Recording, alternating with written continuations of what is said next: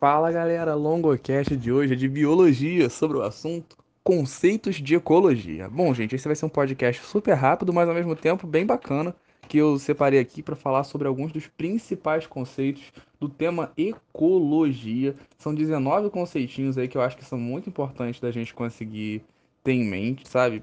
E são coisas que a gente confunde, então eu achei que seria válido postar esse podcast, produzir ele, antes de postar outros podcasts já preparados sobre relações ecológicas, sucessões ecológicas e outros pontos da ecologia, porque sem os conceitos básicos a gente tem um pouco de dificuldade de entender o profundo.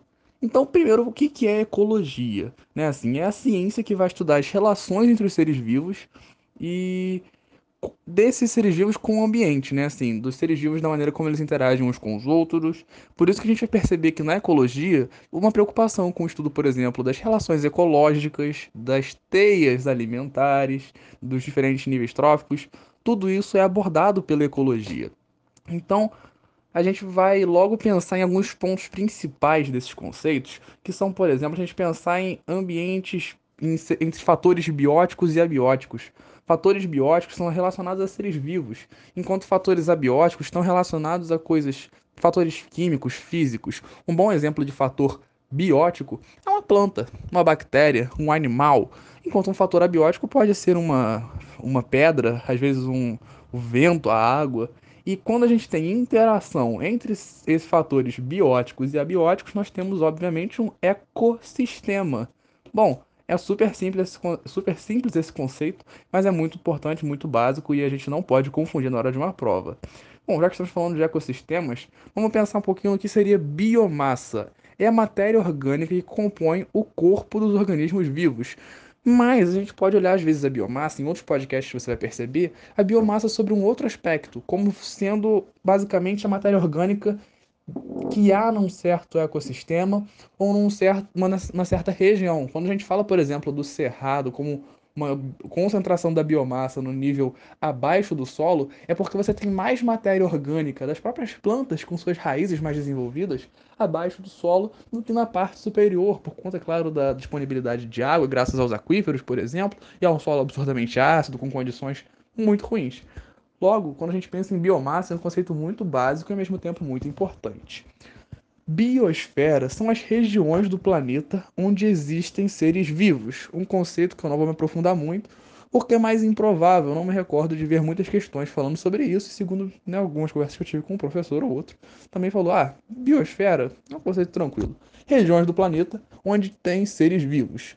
Biótopo. Biótopo é a área geográfica onde se encontra uma comunidade. Bom, o que é uma comunidade? Esse é um conceito já bem mais importante. A comunidade é um conjunto de populações de espécies diferentes que vivem em uma mesma região, uma mesma área geográfica. Só que para a gente entender comunidade, a gente tem que entender outros dois conceitos: população e espécie. O que, que é espécie, para a gente começar?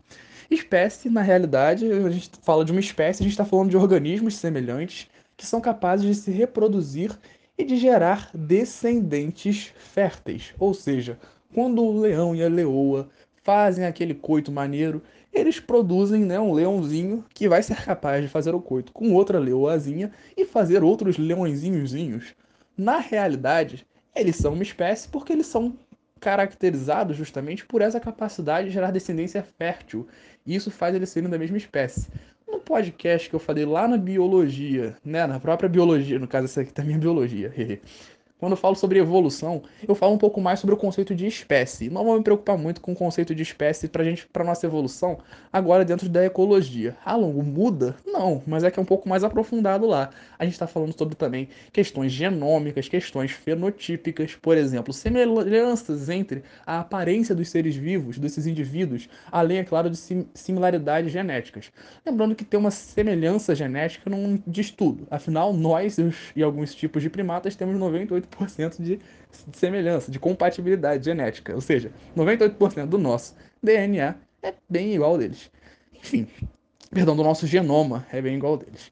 Bom, vamos deixar isso para lá. É bom entender só que, essa, que uma espécie são organismos que são capazes de reproduzir e deixar descendência fértil.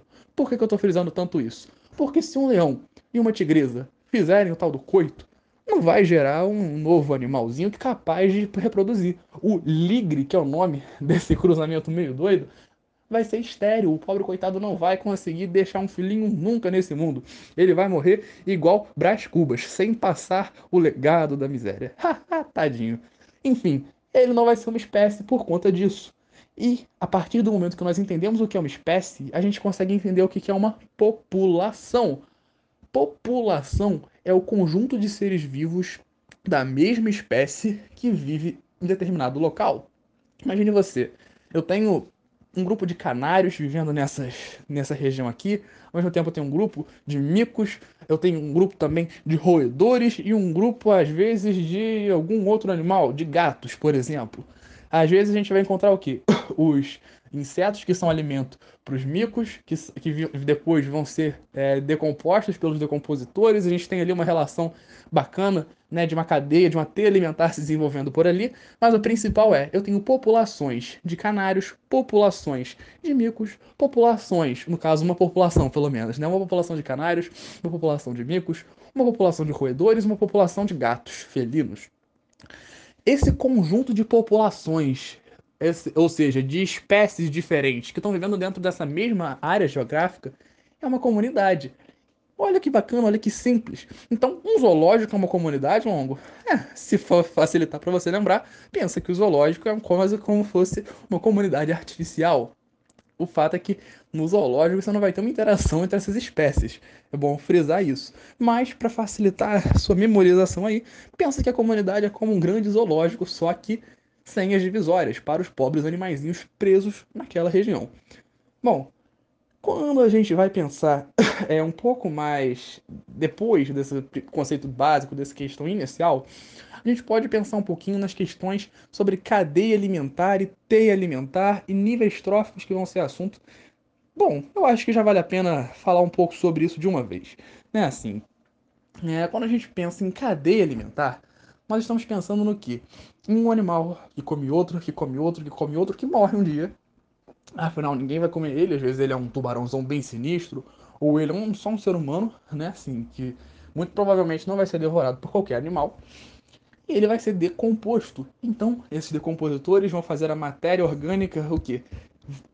Efetuar o seu ciclo. Olha que belo ciclo, ciclo da vida. Música do Rei Leão. Essa matéria orgânica que vai ser aproveitada por plantas que vão ser alimento para insetos, que ou para pequenos herbívoros que vão ser alimento para outros animais, que vão ser alimento para outros animais, que vão ser alimento de outros humanos que vão também ser decompostos posteriormente e a matéria se reciclando. Se a gente for pensar nessa maneira é, linear, ou seja, num fluxo unidirecional dessa matéria, nós estamos trabalhando com uma cadeia alimentar. Conceitualmente, cadeia alimentar representa a transferência de matéria e energia, é bom lembrar disso, que se inicia sempre por um organismo produtor e termina num decompositor. Dessa forma, o fluxo é unidirecional. E isso é muito importante, galera, para a gente poder diferenciar também das teias alimentares. O que é teia alimentar? É um conjunto de cadeias alimentares interligadas, ou seja, quando eu tenho uma cadeia é, alimentar que se interliga a outra cadeia, que se interliga a outra cadeia, como se fossem várias cadeias complexas interagindo entre si. Nessas cadeias, a gente vai ter o quê? Uma interação mais complexa. Você não vai ter uma cadeia simples, não vai ser unidirecional. São vários que estão interagindo. Às vezes, naquele exemplo que eu estava dando, o macaco vai se alimentar tanto do inseto quanto da planta, que vai se alimentar às vezes para o felino, se for muito pequeno, que vai também, o felino vai se alimentar do canário, que vai se alimentar é uma loucura, é uma grande. Eu não vou usar esse termo é um grande Noronha com todos esses animais aí. Você pegou a referência se você está antenado nas notícias dos últimos seis meses. Então aí o que, que acontece? Você está tendo um grande confusão aí de cadeias alimentares. Então, quando você tem muitas cadeias alimentares se interligando aí, você tem uma teia alimentar. Beleza? Cadeias alimentares, níveis tróficos vão ser assuntos para outro podcast nosso dentro de pouquíssimo tempo. Eu acho que é bom a gente lembrar disso, a gente abordar esses assuntos com muita tranquilidade, porque são assuntos muito importantes. A gente não pode dar mole em relação a isso, mas a gente também não pode simplesmente achar que né, dar uma olhada superficial vai ser suficiente. Vamos aos poucos, mas vamos ver tudo. Vamos tranquilo. Bom, é, mas já que eu falei de níveis tróficos, o que é nível trófico? É a posição que uma espécie ocupa numa cadeia alimentar. Aprofundado, é claro, no podcast só sobre isso. É, outros conceitos que eu acho bacana a gente pensar dentro dessa própria questão, só para ir comentando, já que esse podcast se propõe a ser uma base de início de conceitos sobre ecologia, a gente pode pensar no que, no quais são os, com, os elementos dessas cadeias alimentares. A gente tem os produtores, que são seres vivos capazes de produzir o próprio alimento, vulgo autotróficos. Nós temos os é, consumidores, que são seres que não são capazes de produzir o próprio alimento e logo vão se alimentar de outros seres. A gente vai ter os decompositores, né, que são seres que obtêm nutrientes e energia a partir da decomposição da matéria orgânica. Ou seja, esses decompositores vão decompor a matéria e vão conseguir obter os próprios nutrientes, bactérias e fungos, né? Assim, principalmente, em sua grande maioria, assunto nosso para outro podcast. Mas a gente também vai encontrar dentro dessas questões, às vezes pensando sobre cadeias alimentares, é, algumas coisas que vão pensar, por exemplo, aonde que essas espécies vivem? Aonde que essas espécies estão? Bom, né, isso não vai estar tão relacionado a cadeias alimentares. Perdão, fui tentar fazer uma ligação aqui com o próximo tópico, acabei me enrolando. O fato é que quando a gente pensa no local em que uma espécie vive, isso não necessariamente se preocupa, não vai ter uma relação. Vai não vai, é complicado. Com essa cadeia alimentar é o habitat. Por que, que eu digo que vai e não vai? Porque se você tem espécies que habitam na mesma região, tem um habitat comum, é claro que elas vão interagir de alguma maneira, elas vão estabelecer algum tipo de relação ecológica. Bom, não obrigatoriamente, mas isso é muito comum. E o que, que são relações ecológicas? São as relações que os seres vivos possuem uns com os outros. Podem ser entre indivíduos de mesma espécie ou de espécies diferentes. Podem ser harmônicas ou desarmônicas, ou seja, boas ou ruins. Tudo isso já aprofundado no podcast sobre relações ecológicas. Sugiro muito que você ouça porque está falando dos principais para vestibulares. É, vai ser postado daqui a três dias. Bom, quando a gente pensa, né, assim, que que os indivíduos vão estabelecer uma relação com os outros? Isso não é obrigatório, é claro. A gente sabe que alguns animais é, não vão necessariamente estabelecer relações com todos os outros. Mas é muito comum que eles estabeleçam algum tipo de relação com outros. Por exemplo, poxa, eu estou falando de insetos. É, tem tanta planta às vezes, tem tanta, tantos vegetais, eles vão precisar mesmo competir, que seria o mais comum de se ver quando se busca o mesmo, o mesmo tipo de alimento. Você não necessariamente vai encontrar, às vezes, entre esses insetos, por exemplo, que gostam de se alimentar da mesma planta, uma relação de competição pela abundância vegetal que há na região. Porém, se você estiver falando de, de espécies herbívoras num cerrado, da, perdão, numa caatinga da vida, aí a história já muda. Então, nessas relações ecológicas, quando vão relacionar às vezes o próprio habitat das espécies, é muito bacana a gente pensar no que nessa questão aí de atentar seu enunciado, porque o enunciado vai estar te dando exatamente aquilo que ele quer cobrar. Então, não se preocupe muito em ir a questões ou às vezes a decorebas muito muito específicas de exemplos. O principal é compreender os conceitos. E já que a gente está falando de conceitos, vamos para nicho ecológico que gera muita dúvida, muito conflito com a questão do habitat. Quando a gente fala de nicho ecológico, nós estamos falando do papel ecológico de uma espécie em uma comunidade. Ou seja, isso vai envolver desde os hábitos alimentares até a sua reprodução, até as relações ecológicas que estabelece com o outro, dentre outras atividades que ela vai executar. É como se fosse o trabalho daquela espécie. Por exemplo, um tucano no meio da, dos pampas, por exemplo. Pampas não, perdão, do Pantanal. Um tucano no Pantanal, o que, que ele está fazendo ali no Pantanal? Ele está vivendo, ele está se alimentando de frutos, de sementes, e essas sementes ele vai às vezes espalhar outros lugares.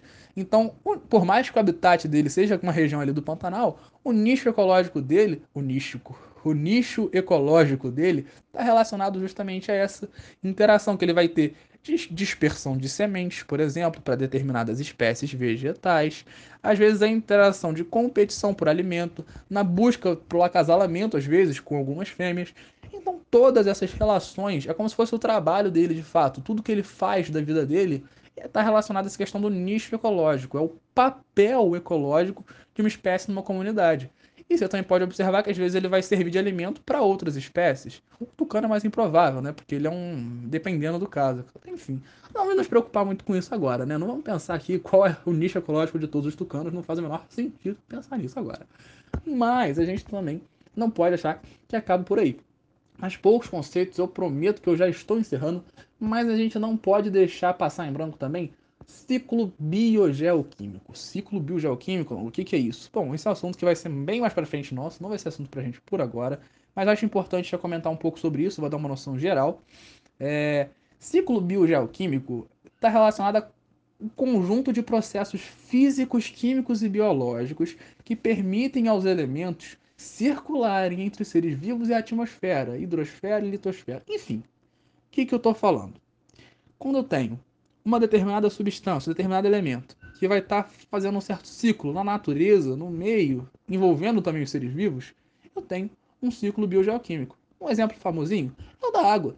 A gente tem um pequeno ciclo da água e um grande ciclo da água. Quando a água evapora e cai como chuva, né, precipita, o pequeno ciclo da água. Quando envolve, às vezes, infiltração dos solos, ingestão pelos seres vivos, quer dizer, agora sim, a transpiração dos seres vivos, eu já estou falando do grande ciclo da água. Assunto nosso para outro podcast, bem mais lá para frente, porque é um assunto um pouco menos cobrado, mas é bem cobrado também. Vou, vou dar um foco anterior a outros. Mas é bacana a gente pensar nessa questão dos ciclos biogeoquímicos, porque eles são muito importantes também enquanto parte da ecologia. Um dos que mais cai em prova, e isso assim, unanimidade, é o ciclo do nitrogênio. E ele vai merecer uma atenção muito especial nossa, porque é um ciclo muito da hora. É um ciclo que eu acho fantástico. Porque você tem o nitrogênio, que é o gás mais abundante da Terra, né, na atmosfera, que vai ser fixado pelas bactérias Rhizobium, Rhizobium, Rhizobium, isso, Rhizobium, né, que ficam nas raízes das leguminosas, vai ser fixado em amônia, vai ter também o amônio envolvido nesse processo. Depois você vai ter as, os processos da nitrificação, né, que é a nitrosação da amônia, que vai se transformar em nitrito. Esse nitrito, pela nitratação, vai virar nitrato e esse nitrato vai ser aproveitado por plantas. Essas plantas que utilizam o nitrogênio na forma de nitrato, que já não é tóxico, o nitrito e a amônia são tóxicos, bom lembrar disso. Vai permitir também a reciclagem, no caso, o uso desse nitrogênio pelos outros seres vivos que se alimentam das plantas. Ou seja, o nitrogênio é importante para quê, logo? Pelo amor de Deus. Para proteínas, afinal, eles são base para aminoácidos, que amino tem nitrogênio, né?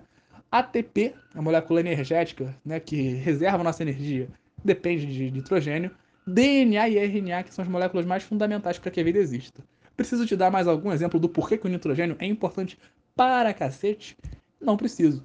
Então, se liga que o nitrogênio vai ser muito importante para as provas e vestibulares. Eu falei muito brevemente sobre ele, depois eu dou uma aprofundada bacana na parte de ciclos biogeoquímicos.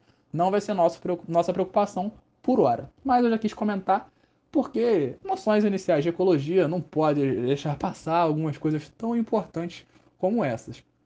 Bom, para a gente já ir encerrando, se encaminhando para o final, um dos últimos conceitos que eu gostaria de trazer aqui hoje é pirâmide ecológica. O que é pirâmide ecológica? É a representação gráfica do fluxo de energia e matéria de um ecossistema.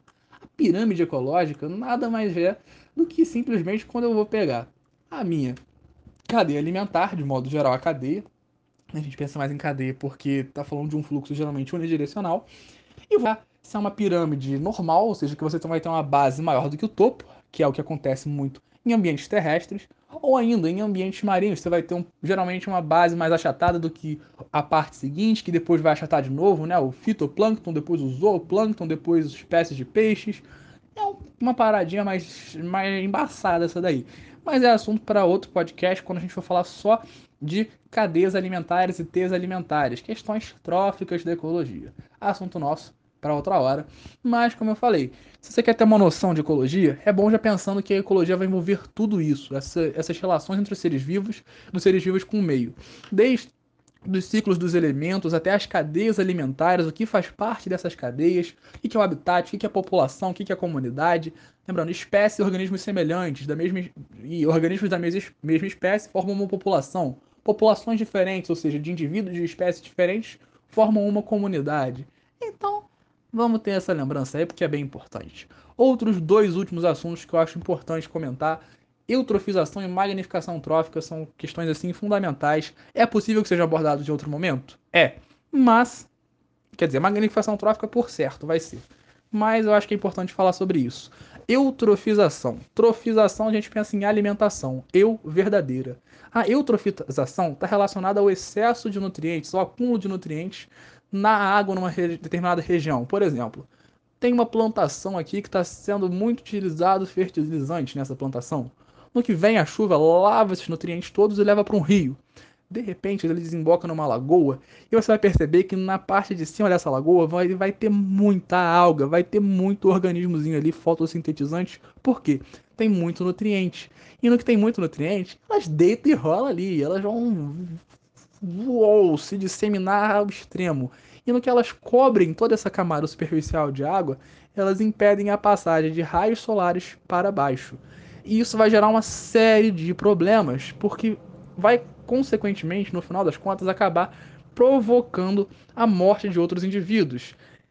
E isso é um problema cíclico, assim, galera. Isso é uma parada muito mais detalhada, muito mais complexa, como eu disse. Vou abordar isso de maneira bem mais aprofundada em outros momentos, mas eu acho que a gente não pode perder de vista já é, essas questões aí, como eu estava falando, porque é um assunto muito importante que a gente, mesmo vendo de uma maneira superficial agora, eu acho que é bacana a gente já ter uma noção.